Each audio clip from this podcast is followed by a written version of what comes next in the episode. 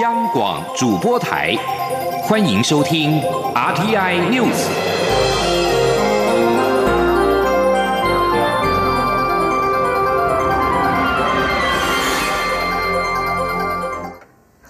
各位好，我是张旭华，欢迎收听这节央广主播台提供给您的 RTI News。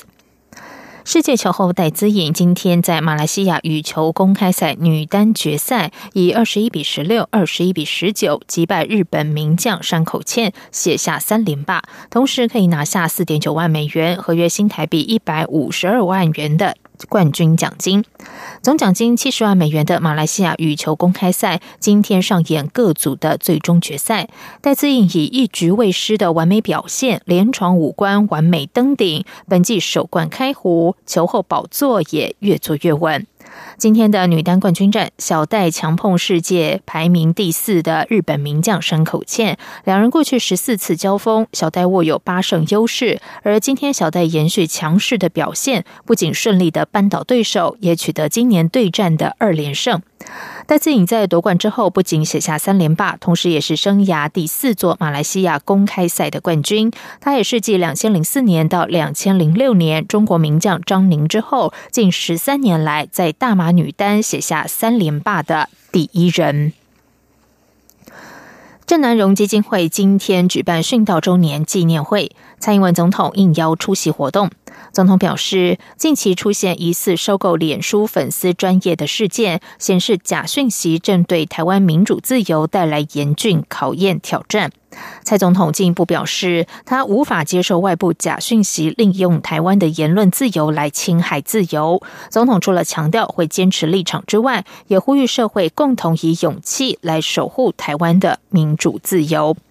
而研究台湾政治史的台湾大学历史系教授陈翠莲，今天应邀在郑南荣基金会举办的郑南荣殉道纪念会上发表专题演讲。陈翠莲表示，台湾的民主发展除了有内部旧价值、旧体制的挑战之外，更有中国利用台湾的言论自由攻击台湾民主体制的外部威胁。他除了呼吁政府要用心推动转型正义之外，也鼓励公民社会团结信念，共同深化台湾民主发展。记者肖兆平报道。台湾大学历史系教授陈翠莲七号出席郑南荣殉道三十周年纪念会，并发表演说。他表示，虽然郑南荣以自身当火种，唤起民众对民主自由的重视，但社会还是有威权时期残留下来的旧价值与旧体制，成为台湾深化民主的挑战。陈翠莲进一步认为。台湾民众只学会每四年一次选举的形式民主，且不仅对民主政治生活缺乏信仰，过去巩固威权的协力者，更是在权力位阶上持续护卫既得利益。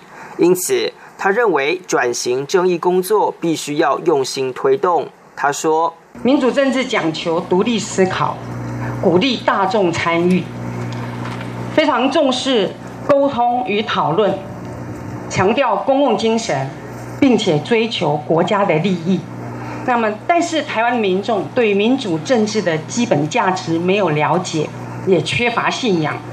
我们只学会了四年一次的形式民主，不只有旧价值体系与民主体制的冲突。陈翠莲更明白表示，中国利用台湾民主漏洞。透过金钱控制媒体，并进一步召唤更多旧价值，让台湾的民主前景陷入岌岌可危之境。他说：“在现在这个造神也是言论自由，造谣也是言论自由的时代，曾经用生命去追求言论自由的郑南荣，恐怕会说：言论自由恶用至此，山河都将流泪吧。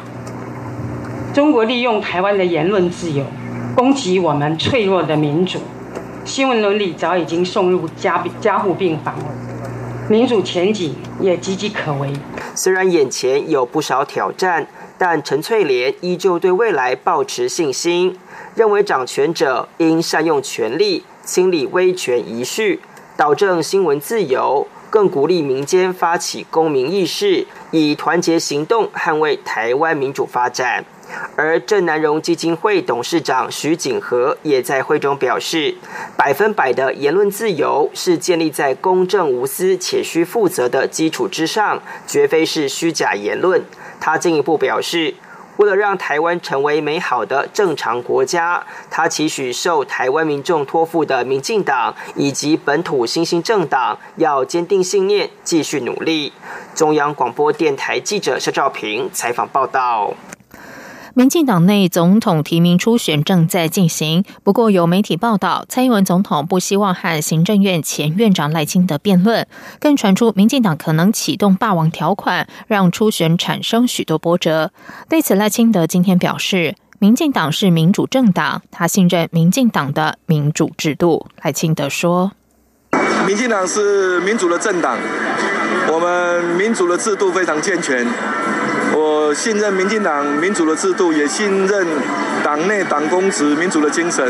那当然，我也相信左荣泰主席一定会好好处理。哈，赖清德也重申，他对国家人民的使命不会改变，希望民进党已经公布的初选办法不要改变。他坚持走完初选程序的决心也不会改变。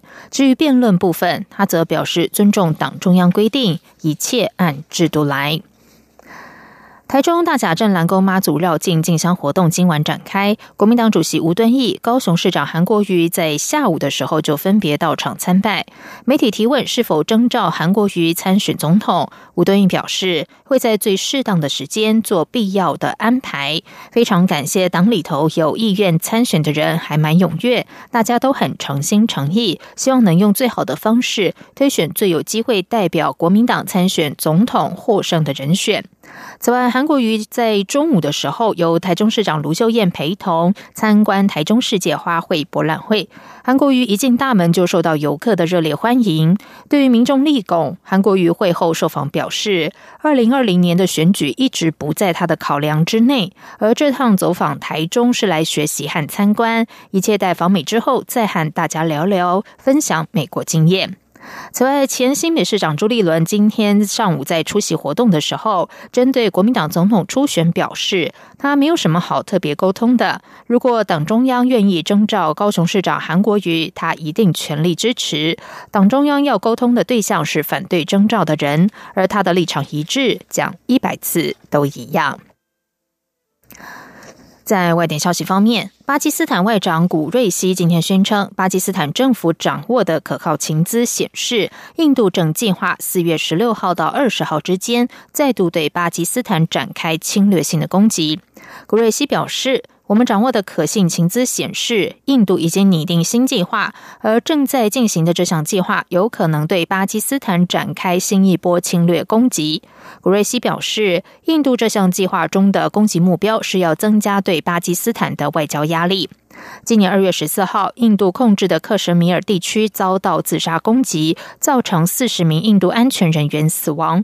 而藏匿在巴基斯坦的恐怖组织穆罕默德军宣称犯案，导致印度和巴基斯坦这两个南南亚永和大国关系迅速恶化。巴基斯坦否认在这次的自杀攻击中扮演任何角色，而巴基斯坦总理伊姆兰汗也提议，如果印度愿意提供可信的证据，巴基斯坦愿意和印度。合作展开调查。目前双方情势虽然略有缓和，但是紧张依旧。旅游业者表示，由于政治紧张放缓，赴北韩旅游的人数增加。今年参与平壤马拉松的外国选手人数约有九百五十名，是去年的两倍。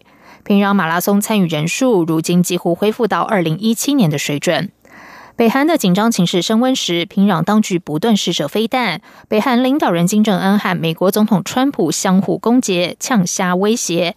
同一年，遭北韩监禁时陷入昏迷的美国男大学生温比尔获释返美之后，华府禁止美国人民造访北韩。而美国发出了北韩旅行禁令，其他国家也接着提出警示。加上其他事件，北韩观光业受到重创。